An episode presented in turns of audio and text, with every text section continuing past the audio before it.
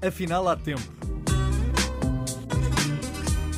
Para conversas com gente diferente, como nós.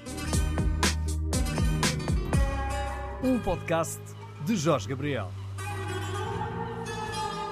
No Afinal Há Tempo desta semana, resolvemos falar sobre a conferência que serviu de base para a maior parte das notícias que fomos ouvindo no decorrer dos últimos dias. A conferência terminou, a Conferência das Nações Unidas sobre Alterações Climáticas, conhecida COP26, terminou e, ao que parece, as alterações climáticas terão terminado porque estará tudo resolvido.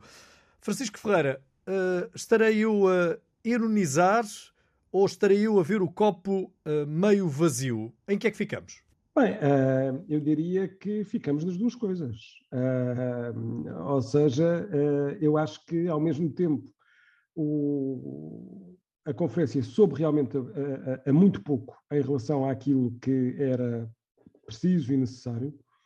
E, e por outro lado, só se pode ironizar se nós, uh, após 15 dias em Glasgow, com muitos líderes políticos uh, presentes, uh, nós efetivamente tivéssemos conseguido chegar à, solução do problema porque isso seria um êxito estrondoso uh, e, não aconteceu. E, para além de que realmente as alterações climáticas têm esse grande e enorme problema, é que nós não conseguimos de um momento para o outro uh, terminá-las. e esse é um dos. É, é, é, talvez. Um, é talvez a, a principal dificuldade que nós temos em abordar esta questão, porque eh, enquanto que, que eh, para muitos problemas ambientais eh, nós conseguimos ver uma resposta imediata ou relativamente imediata, ou temos tecnologias à mão que conseguimos aplicar e ver uma resposta também direta. o clima é algo que está em mudança e mesmo que nós agora parássemos todas as emissões de um momento para o outro, eu não iria, de forma alguma, deixar de ter alterações climáticas, nem deixar de ter aquecimento global, porque há, há toda uma resposta do sistema terrestre. As emissões que nós pomos, em primeiro lugar, convém percebermos que é assim: nós temos uma atmosfera que, felizmente, funciona como uma estufa e tem lá uma série de gases que nos asseguram uma temperatura confortável.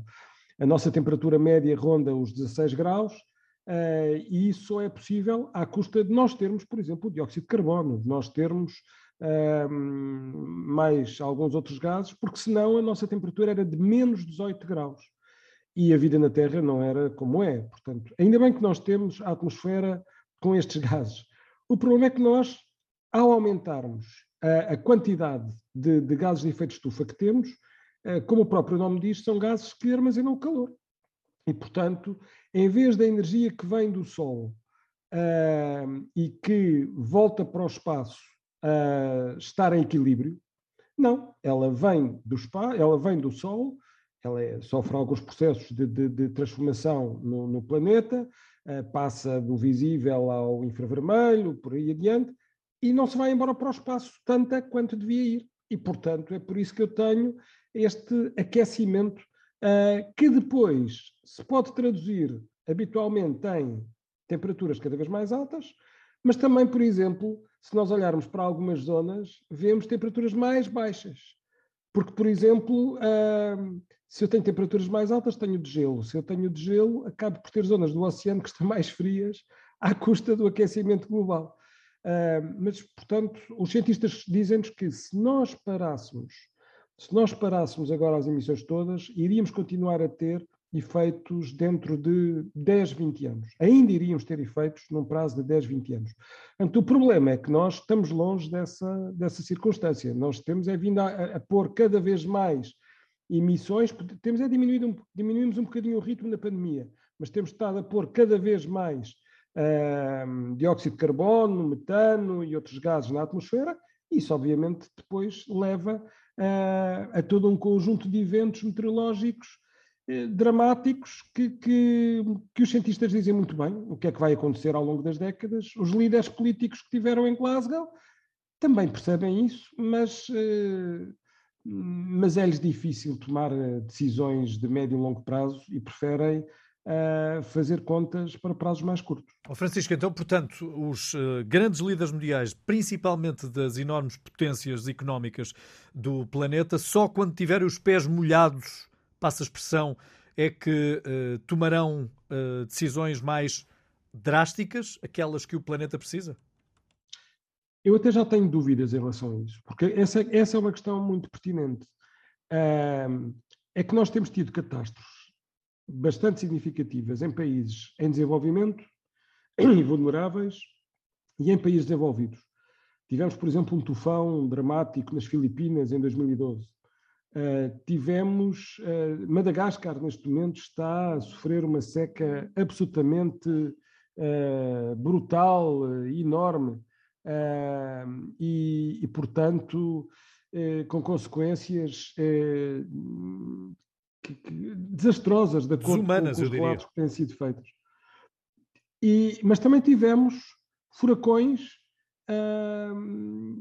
a ameaçarem e com e com custos enormes uh, nos Estados Unidos, uh, no Golfo do México, ao, longo dos últimos, ao longo dos últimos anos. A grande diferença é que a capacidade económica dos Estados Unidos permite-lhes que eles, em relação a, olhando para, por exemplo, para Nova Orleans, aquilo que foi o Katrina em 2005 e aquilo que foram os furacões mais recentes, o número de vidas humanas afetado foi muito menor. Porquê? Porque, entretanto, eles gastaram milhões e milhões e milhões e milhões de dólares para reconstruir diques, ver planos de contingência, etc, etc. Vais continuar a sair cada vez mais caro, mas eles têm a capacidade económica. O problema são os outros que não têm. E por isso uh, eu acho que uh, é aqui mesmo a falta de solidariedade entre as nações. Uh, porque eu acho que os países ricos têm a capacidade de molhar os pés para depois tirar a água. Os países pobres, esses por e simplesmente não têm, e inclusive têm a ameaça de, em alguns casos, deixar sequer de continuar a ser país, porque é uma ilha que fica inundada, porque estão a perder terreno, porque por e simplesmente já não há condições para viver no, no, no país que têm.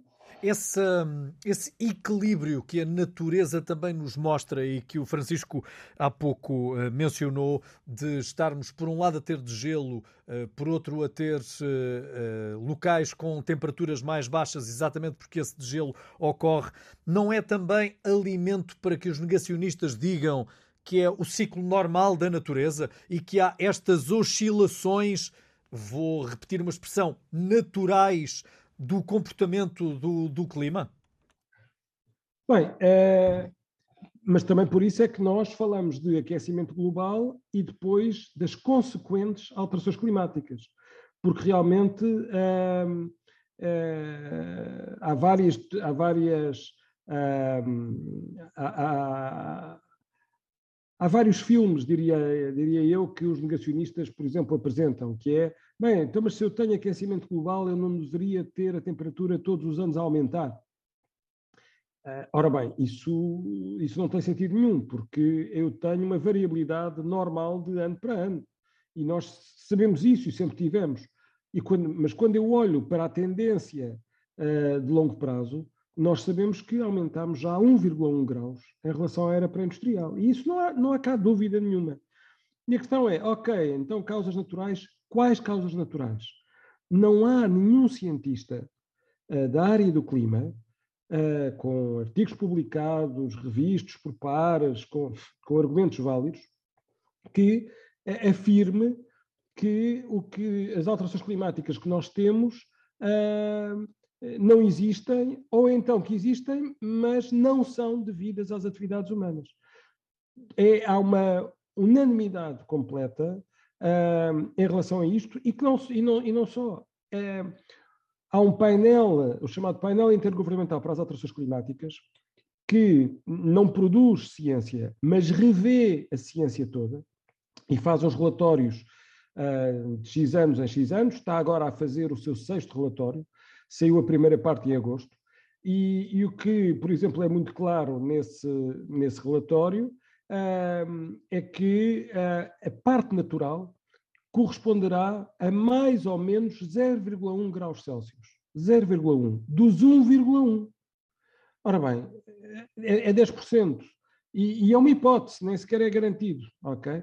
Portanto, não tenhamos dúvidas que eh, eh, tudo o que está em causa em relação ao aquecimento global e às alterações climáticas está suficientemente estudado e, eh, e, e sairmos muito caro se nós realmente continuarmos a negar que, uh, uh, que há explicações alternativas, uh, ou melhor, negar que há outras, que, que, as explicações que estão em causa não são verdadeiras e que há outras explicações naturais que, que realmente nos,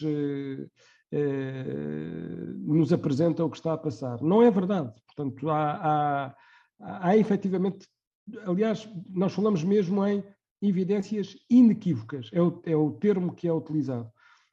E, e, há aqui uma nota que é importante, é que não há nenhum país que discorda. Portanto, este relatório do painel intergovernamental para as alterações climáticas, o chamado IPCC, este, estes relatórios têm que ser validados pelos países. E não há, e há unanimidade da parte dos países a dizer que, uh, que a informação que ali está é considerada verdadeira. Tal como, em Glasgow, a primeira parte dos textos é dizer isto mesmo. O problema é, é o depois. O problema não é no reconhecimento do problema, o problema está na ação, ou dizer o que é que, o que, é que realmente é, é preciso ou não fazer. Francisco, mas isso também nos eh, leva a embater contra o muro, eh, mesmo sabendo que o muro lá está, não é? O que é que nós o que é que o cidadão comum pode fazer para que leve a que os decisores tomem as opções que já percebemos que têm que ser tomadas mais dia menos dia? Bem, eu acho que isso também depende muito do país em que nós vivamos, não é? Quer dizer, isto é, numa democracia uh, como Portugal, uh, eu acho que os cidadãos têm estado atentos a olhar para, para, para, para, estas circunstâncias e, e para estas questões, até inclusive a quando do seu voto, a quando da, da, da sua opinião.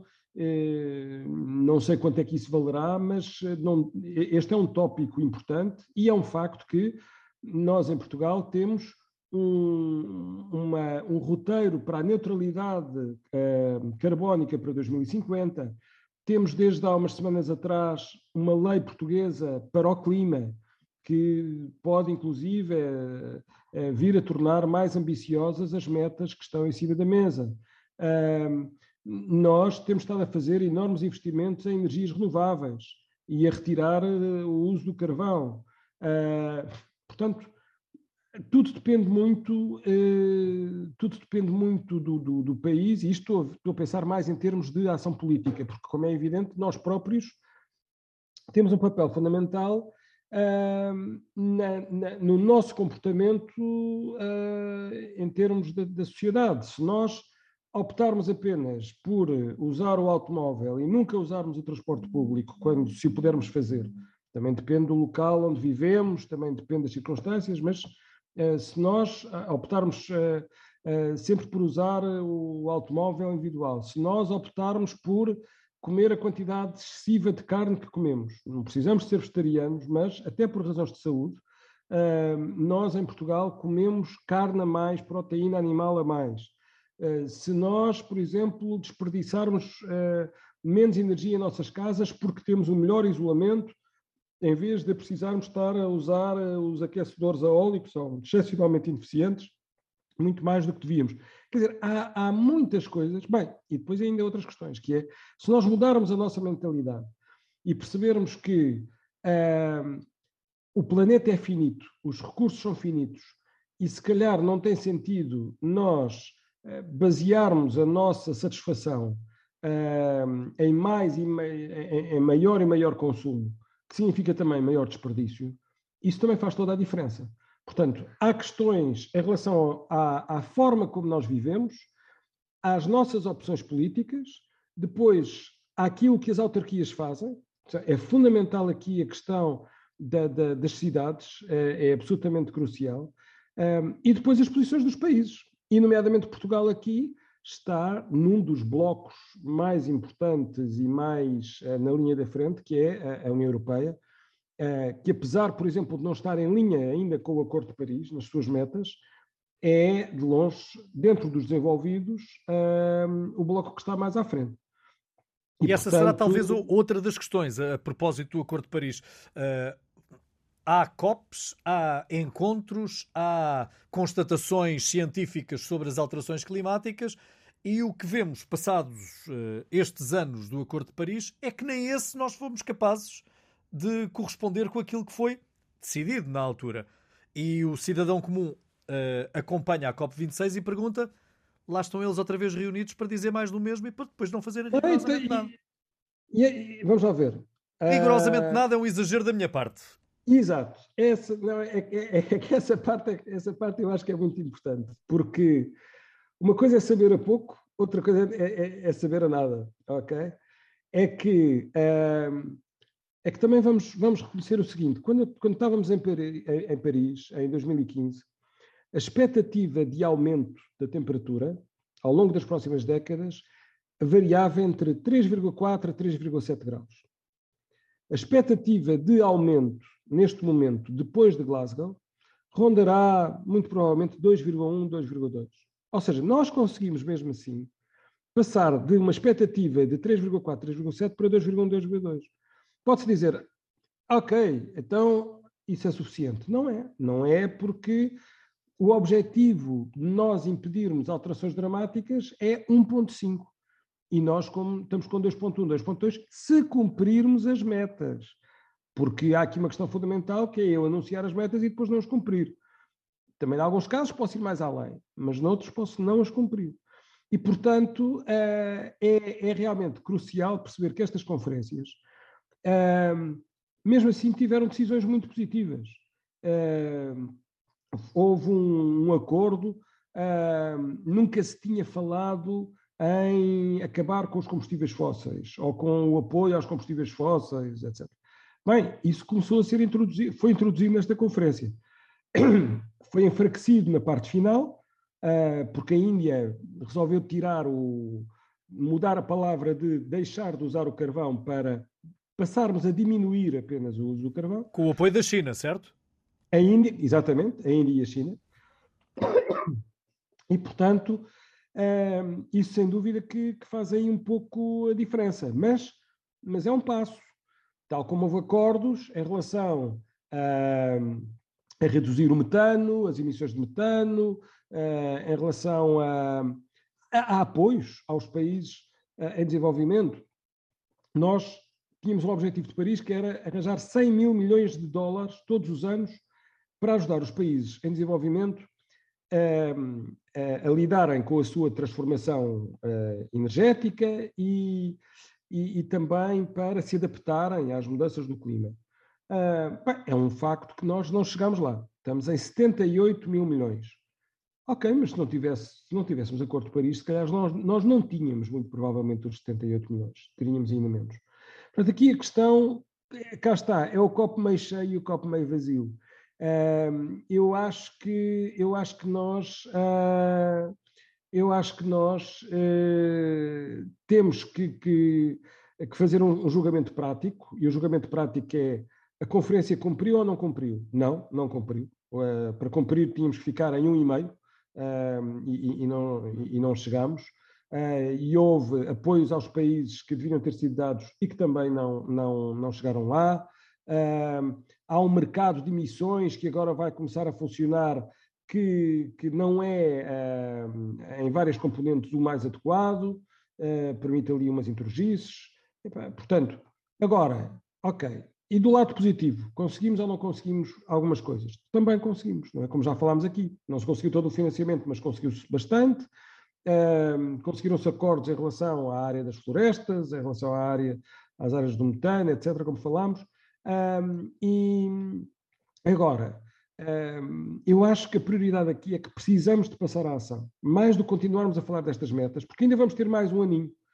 A próxima conferência vai ser no Egito, temos, temos aqui mais um ano para, durante esse ano, uh, os países ainda apertarem o cinto mais um bocadinho para ver se chegamos a um grau e meio. Mas nós precisamos é de passar à prática. Essa passagem à prática não vai custar ao bolso do cidadão comum?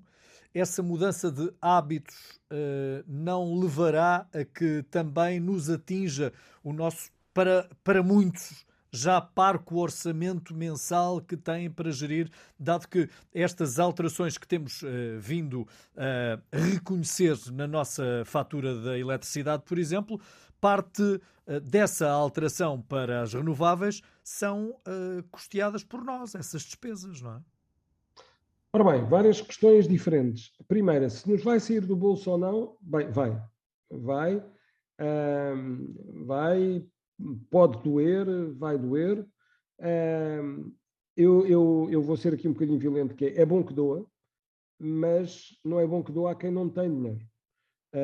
E, portanto, eu tenho que ter mecanismos, e a própria a Comissão Europeia tem previsto vários mecanismos que já deveriam estar eh, até mais a funcionar para que quem, quem está em situações mais vulneráveis consiga lidar com, com, com este tipo de situações. Por exemplo, em Portugal nós fechamos duas centrais a carvão, eh, uma fecha agora dia 30 de novembro, a do Pego, a de Sines fechou em janeiro, e, e, e fechou-se a refinaria de Matosinhos em dezembro do ano passado.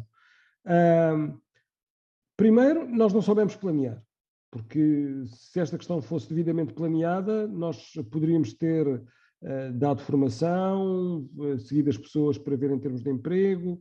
Uh, ainda no caso de Sines, por exemplo, é um caso que nós temos vindo a seguir e temos falado com a, com a própria EDP, que, era o, que é a dona da central, e, e, a ver o que é que acontece aos 300 trabalhadores que lá estavam uh, no momento da, da, do encerramento da central. E, e, muitos estão neste momento em ações de formação, estão, alguns já encontraram outros empregos, portanto a situação está a ser seguida uh, e deve e tem que ser apoiada. Uh, a mesma coisa, quando, quando eu tenho os preços de eletricidade altos, uh, eu tenho que, que, saber lidar com essas, tenho, tenho que ter aqui estruturas que apoiem esse e até de uma forma mais estruturante, porque às vezes nós temos nós temos esta ideia de bem, então mas se eu der uns euros uh, já consigo lidar com a questão. Não, eu se calhar tenho que isolar a casa das pessoas uh, e gastar uns quantos milhares de euros a isolar a casa das pessoas, que é para eu garantir que o aquecimento não precisa estar ligado tanto tempo. Eu posso dar, ou seja, aquela ideia de que eh, não é dar o peixe, mas é ajudar a pescar, uh, ou ensinar a pescar. E aqui é a mesma coisa, quer dizer, de uma outra forma. Eu preciso é de soluções que fiquem e não de soluções que funcionam agora, mas se calhar daqui a uns tempos já não voltam a funcionar. Só em relação ainda aos preços da eletricidade, bem, aí as renováveis não têm tanto a ver com o caso. Nós estamos com os preços como estão por causa dos custos do gás natural. Um, e os custos do gás natural estão, ou seja, há, uma, há um bocadinho do preço que tem a ver com o dióxido de carbono, com as emissões, mas se nós neste momento tivéssemos a nossa base toda uh, uh, a partir de fontes renováveis, a produção de eletricidade, nós, à partida, não sentiríamos esta, esta, este aumento de preços que, que, que estamos a ter. O problema é que as renováveis em Portugal eh, ainda são 60%, à volta disso, 60, 60, 60 e pouco por cento, e quem determina o preço acaba por ser o gás natural, que é o que faz parte do outro bolo, dos 35% que estão em jogo.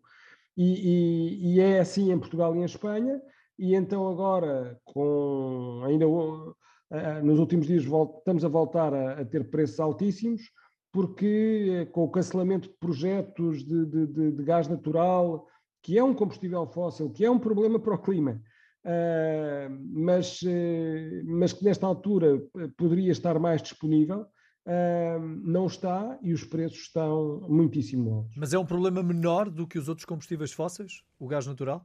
Polui menos? O, o, gás, o, gás, natural, o gás natural, comparado com o carvão, tem um impacto muito menor. Uh, para se ter, eu diria, na ordem quase de, de, apenas um terço. As emissões, para eu, para eu produzir a mesma eletricidade uh, através de carvão ou através de uma, de uma chamada central de ciclo combinado a gás natural, uh, o, o, gás natural tem emissões à volta de 35%, 40% em comparação com o carvão. Portanto, bem abaixo, bem abaixo. Só que, volto a dizer, não deixa de ser um combustível fóssil. Portanto, nós precisamos, em Portugal, nós no solar temos um potencial enorme. Nós neste momento ainda só temos uh, para aí 2 a 3% da nossa eletricidade que vem do solar. Mas também aí nós temos que colocar o, os painéis solares em, áreas onde não esteja a pôr em causa a floresta, a agricultura, a paisagem. Portanto, tem que fazer uma boa seleção dos locais, o que nem sempre tem acontecido. Um, e, e, depois também já começa, em alguns casos, a ser o próprio clima a funcionar contra nós. Porque se nós repararmos, uh, basta vermos os últimos dias, nós estamos com um tempo simpático, quase sem vento, sem chuva. Quer dizer, onde é que eu depois vou buscar a energia hídrica? Onde é que eu vou buscar a energia eólica? Uh, e, e, portanto, nós temos que fazer aqui realmente uma, uma, uma aposta muito diversificada nas fontes renováveis, mas a aposta ainda mais importante, volto a dizer, e já falámos um bocadinho sobre isso, é mesmo, mesmo na eficiência energética, na redução do consumo. Uh, porque, porque essa é que essa é a melhor solução e a mais barata. Não sei se Agora, a economia de mercado está muito de acordo Jorge. com isso, Francisco. Hum? Não sei se a economia de mercado está muito de acordo com isso. É? É verdade, uh, mas, também é uma, mas, mas, também é uma boa perspectiva de negócio, atenção, porque, porque há muito. Eh, eu, eu, trabalhar, eu trabalhar precisamente na. Aliás, essa questão é crucial, porque o problema é que, é que eu, tenho que eu tenho que reinventar aqui um, a economia. Eu tenho que reinventar a economia para ter trabalho, para gerar uh, lucros, para gerar uh, para ter uma economia a funcionar que não é baseada em eu estar a extrair mais coisas e a desperdiçar, mas sim que é baseada naquilo que eu ponho a rodar, naquilo que eu ponho a circular dentro da economia. É por isso que nós falamos de uma economia extrativista e agora de uma economia que deve ser uma economia circular. Um, agora, há uma coisa também fundamental em relação ao clima, é que eu posso dizer assim, bem, e, eu disse há bocado, vai doer um bocado ou vai custar eh, caro agora os investimentos em relação ao clima. É verdade. Mas se eu fizer as contas entre fazer esses investimentos agora ou então sair mais barato agora, não é? Se me sair mais barato agora, eu vou acabar por pagar muito mais ao longo do tempo e no futuro. Portanto, de uma lógica de investimento, mais vale eu, fazer, eu, eu, eu investir agora para ganhar os frutos depois, e serão muitos, do que eu dizer, bem, uh, epá, eu não, não, não, não há grande hipótese de eu investir agora e vamos continuar assim. Portanto, uh, agora, como é evidente, eu preciso de ter apoios, eu preciso de, de salvaguardas sociais, económicas, se não as tiver, eu estou a, criar um mundo injusto. E por isso é que nós falamos de justiça climática. Justiça climática significa, primeiro, os, os, os, pobres dos países e das pessoas que menos recebem são, aquelas, são aqueles que mais sofrem, uh, à custa dos outros. E depois, porque uh, efetivamente eu tenho que, uh, que salvaguardar as situações mais uh, complicadas. Francisco, mais dois assuntos sensíveis. Uh, a tecnologia tem ajudado muito a que se conseguissem encontrar estas fontes renováveis eh, de, que substituem em parte a utilização dos combustíveis fósseis, mas ainda não existe um gigante power bank que eh, conserve a energia, por, exemplo, produzida pelo, pelo Sol. Ela quase que tem um consumo direto. Uh, ela, à medida que o Sol uh, aparece, ele é imediatamente consumido. Com o vento precisamos Jorge, dele. Já é? temos, já temos. Mas já temos já em temos quantidade suficiente? Em Portugal, já numa quantidade bastante razoável, mas temos que aumentar. Quer dizer, qual, onde, é, onde, é, que eu tenho aqui o Power Bank? O Power Bank são, são, é um conjunto de barragens que nós temos em Portugal. Ou seja, barragens como a do Alqueva, uh, do Sabor, no Tua, no futuro Alto Tâmega, uh, Raiva, na zona do Mondego. Mas não são já barragens a mais? Não, todas estas barragens, todas estas barragens que já existem, exceto o Tâmega que está a ser terminado, são barragens que funcionam com bateria. Portanto, são barragens que uh, são, são, é uma sequência de barragens, portanto, não é uma barragem, é uma sequência de barragens, em que uh, tudo o que é eletricidade que está em excesso, a água é bombada para a barragem de cima, e depois, quando eu preciso de utilizar essa energia, a, a barragem volta a descarregar. Portanto, eu tenho ali a água a, a, a ir para cima e para baixo para não é? esse armazenamento. Ehm, e Portugal tem essa vantagem. Nem todos os países têm esta vantagem de ter uma capacidade ainda grande de armazenamento de eletricidade. Mas há aqui uma segunda oportunidade, que é o hidrogênio. Eh, com, uma, com, com uma perda de eficiência ainda, mas eh, muito importante porque quando eu tenho excesso de energia produzida que não preciso no momento, mas e quero utilizar depois, a ideia é precisamente eu fabricar uh, hidrogênio que, que, que, fica armazenado para depois eu utilizar em células de combustível uh, no momento em que eu volto a precisar, em que eu tenho uma procura maior. E, e, portanto, eu acho que nós ainda não temos realmente essas. Uh, as soluções ainda não são suficientemente grandes e fortes, mas estamos aí nesse caminho. Bom, mas o que é certo é que há aí uma dependência extra, que é dos nossos vizinhos espanhóis, porque se eles cortam o acesso, nós depois deixamos de ter a água, porque não chove de uma fronteira o mesmo volume que chove na outra, de um lado e do outro da fronteira, não é? Não, vamos já ver. Em relação ao funcionamento como armazenamento. Sim, isso é não... é possível. Agora. Uh... Aí é possível porque é a mesma água que está a andar de um lado para o outro. Vou sempre perdendo alguma, mas aí vou passando de um lado para o outro. Agora é verdade. O potencial hídrico que eu tenho vai depender muito, e por isso é que uh, estas questões da água têm sido sempre muito polémicas entre Portugal e Espanha, porque nós somos o país ajusante e, e, e, Espanha está a montante, e por isso é que é, é, é de tão, é tão grande importância uh, eu garantir que há uma cooperação entre Portugal e Espanha nesse sentido. E depois também temos aqui outro problema, já que estávamos a falar de Espanha, que é Portugal tem uma situação mais complicada em termos de transportes, em termos de, de rede elétrica, porque se eu tiver um, se eu, se eu tiver em Paris ou se eu tiver em Bruxelas e quiser ir para a Itália, para a Polónia, para a Inglaterra, para um sítio qualquer, eu ponho-me no comboio, não tenho grande problema. Posso demorar um bocadinho mais do que ir até ao aeroporto, por aí, se calhar até nem demoro, e, e movimento-me no instante. Uh, se eu quiser pôr mais renováveis, menos renováveis, quer dizer, estou ligado ali com todos os países à volta. Portugal não, Portugal é como uma ilha. Portugal só está ligado à Espanha, Portugal e Espanha depois estão ligados à França e tudo isto ainda de forma limitada. Tudo isto ainda com, com aquilo que nós chamamos as interconexões relativamente limitadas. E, portanto, a, a nossa capacidade de precisamente exportar ou importar eletricidade porque há bocadinho nós dizíamos, ok, eu posso ter a barragem ou hidrogênio para armazenar a eletricidade para depois ir lá buscar. Mas eu, em vez de estar a trabalhar à escala de Portugal, posso trabalhar à escala da Península Ibérica, à escala da Europa. Mas para isso eu preciso ter as ligações todas presentes e não tenho ligações suficientes. E, e, e quem fala da eletricidade fala, por exemplo, já agora também dos transportes, não é? Onde Lisboa é uma das poucas capitais, eu penso que é neste momento só Portugal, só Lisboa e Atenas, são as duas únicas que não têm nenhuma ligação a uma outra capital europeia por comboio. Um, e nós, no, no, no, no pós-pandemia, não retomamos realmente a ligação entre Lisboa e Madrid.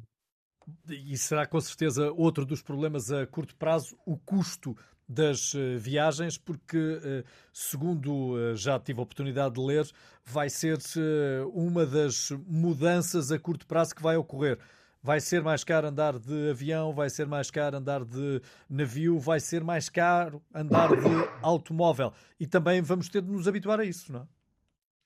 Sim, uh, e, e, e, porquê? Porque Por exemplo, vamos pegar num avião. Uh, no automóvel, neste momento, eu já sou bastante penalizado, uh, porque nós sabemos a carga de impostos que existem uh, e o combustível do automóvel envolve pagar IVA, envolve pagar o ISP, o, o Imposto sobre Produtos Petrolíferos, implica uma taxa de carbono, eu pago isso tudo. Os navios, os aviões, não pagam nada.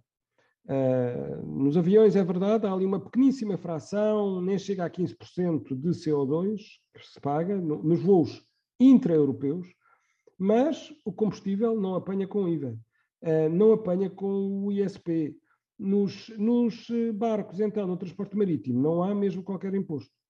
Ora, a União Europeia tem um, apresentou e depois uh, foi aprovado e agora está em regulamentação o chamado Pacto Ecológico Europeu, que envolve uh, precisamente uh, licenças de emissão, portanto, o pagamento, digamos assim, do dióxido de carbono, das emissões, por parte destes setores, setor marítimo, setor da aviação, uh, e nos automóveis também há essa ideia, sendo que nos automóveis eu acho que as marcas já perceberam, não há grandes dúvidas, que nós vamos ter que ir para os, para os veículos 100% elétricos, é preciso agora garantir as infraestruturas que nós não temos de carregamento, que têm de ser muito mais e mais competitivas. Em alguns casos, uh, já se começa mesmo para carregar uh, o carro a pagar bastante em determinados locais, exceto se a pessoa tiver uma garagem e consiga carregar à noite, mas a maior parte dos portugueses não tem uma garagem para, para, para o carro para carregar à noite. Portanto, há aqui toda uma revolução a fazer um, e, e, eu também estou convencido, e é isso que está previsto, que daqui a 3, 4 anos os custos de compra uh, dos veículos elétricos estarão ao nível do gasóleo e da gasolina. Uh, os custos de compra, porque neste momento, para, muitos, uh, para muitas utilizações, já compensa um carro 100% elétrico. Já, já, sai, já sai mais barato, mesmo com os atuais preços elevados, quer do, da gasolina e do gasóleo, quer da eletricidade,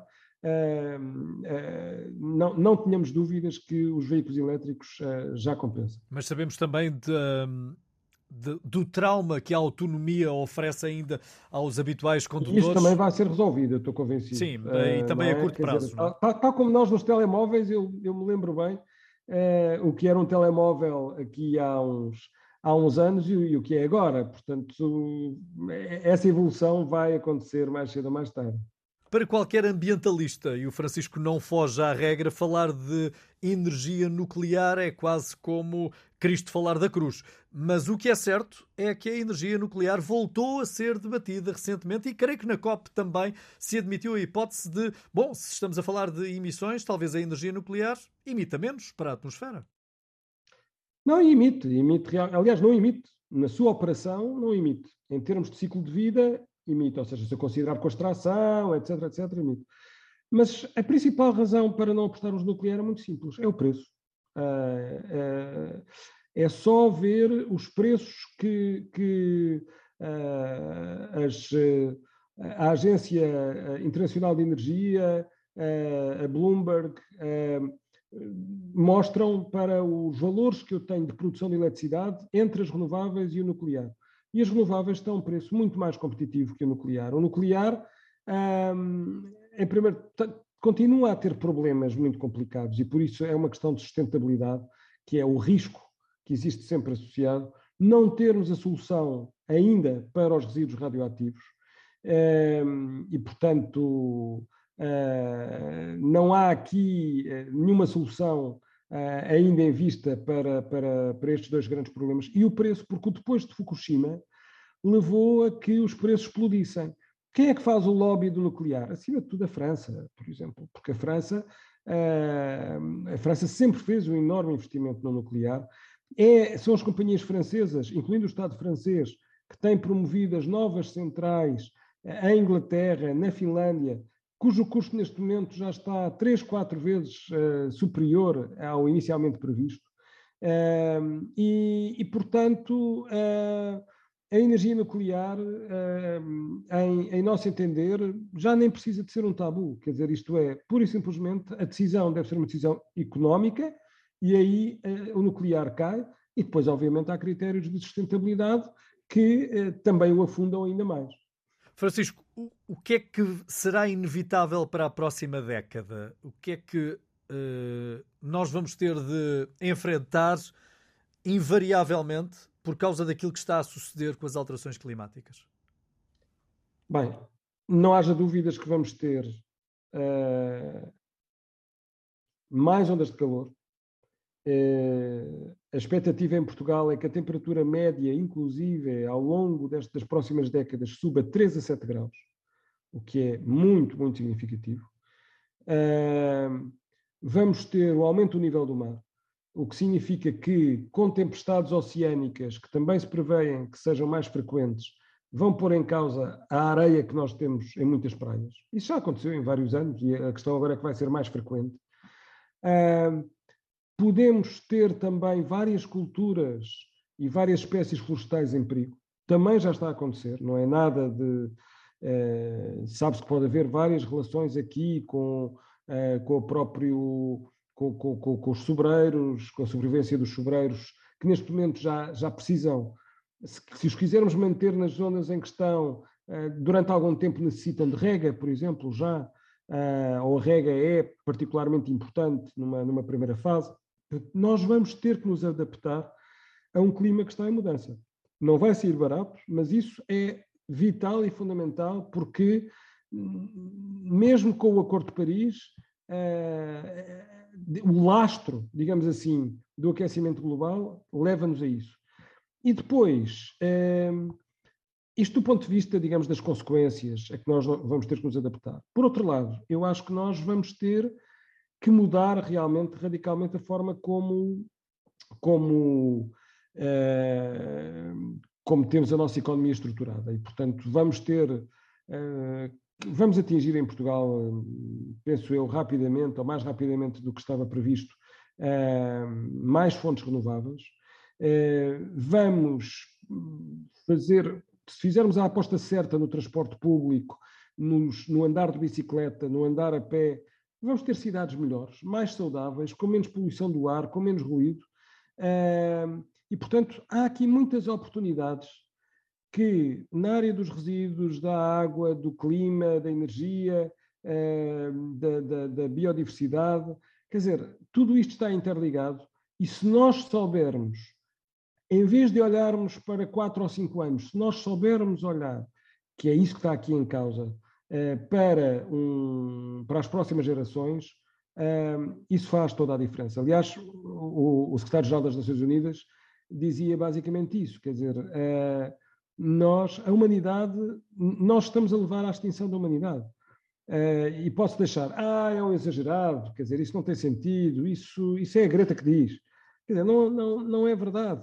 Ele, quando diz isto, é a absoluta, a absoluta verdade pela razão simples.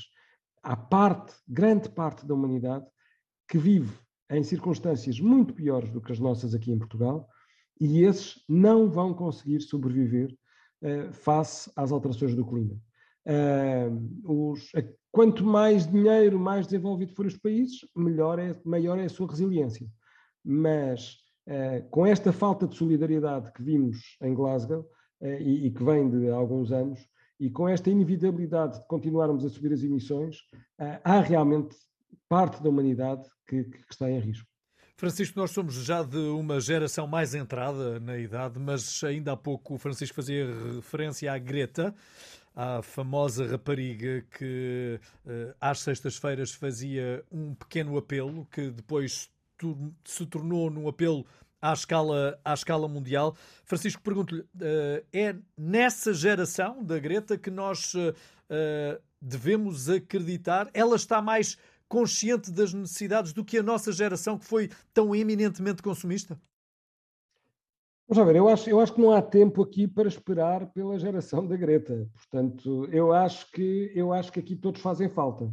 E, portanto, os jovens tiveram, sem dúvida, um papel absolutamente crucial e fundamental no alerta em várias partes do mundo, aliás, em todo o mundo, para uh, para desenvolver movimentos de alerta sobre esta questão de, de, de, das alterações climáticas, foram e vão continuar a ser fundamentais, mas esta ideia de que, bem, serão eles a mudar, serão eles que vão fazer a diferença, portanto não há problema, nós já, nós já espatifámos o que havíamos a espatifar, a esperança está com eles. Não, não, vai lá assim. Portanto, eu acho que tem, eu acho que das duas uma, ou nós tenhamos para 40, 50, 80 ou 90, mudamos, e obviamente também uh, os mais jovens fazem parte dessa mudança, ou não vamos lá. Aqui a, aqui a mobilização tem que ser de todos, um, e de todos significa de cada um de nós, das cidades, dos países e, e, e do papel também que as Nações Unidas uh, têm um, infelizmente, aquém do, bem aquém do que seria desejável, de promovermos uh, esta mudança. Apesar de uma COP tingida de decepção, como afirmou Boris Johnson, há ainda esperança. Uh, vamos deixar essa mensagem final. Nós podemos Exatamente. fazer alguma coisa. Não, não, não, não mas, é, mas, é, verdade. E, e, e, olhemos para os aspectos positivos que têm saído. Uh, portanto, essa esperança eu acho que tem que ser o motivo que nos faz continuar a exigir mais e mais uh, dos políticos e, e, e, para garantir que, se houver algum descalabro, ele não é tão grande como se nós não tivéssemos deste lado uh, a fazer a diferença. Que bem pregas, Frei Tomás. Não chega só uh, esperar que alguém pregue as alterações do nosso comportamento. Temos também que ser nós individualmente a fazê-lo, não é, Francisco? Absolutamente. Isso, isso sem dúvida, porque eh, se nós não, não, eh, não assumirmos a nossa responsabilidade, por muito ínfima que seja à escala planetária, eh, obviamente isso depois não é, é, é, o, grande, o grande problema das alterações climáticas é que, como é um problema global, exige uma resposta global. E, portanto, exige uma resposta não de alguns países, mas de todos os países, não de algumas pessoas, mas de todas as pessoas. Vamos mudar os nossos comportamentos e, aproveitando uma uh, velha canção, uh, traduzindo-a, uh, posso dizer que se tomarmos as medidas certas, e o sol brilhará para todos nós. Obrigado. Muito obrigado. A entrevista na íntegra estará disponível no Spotify e no canal de YouTube Jorge Gabriel Oficial.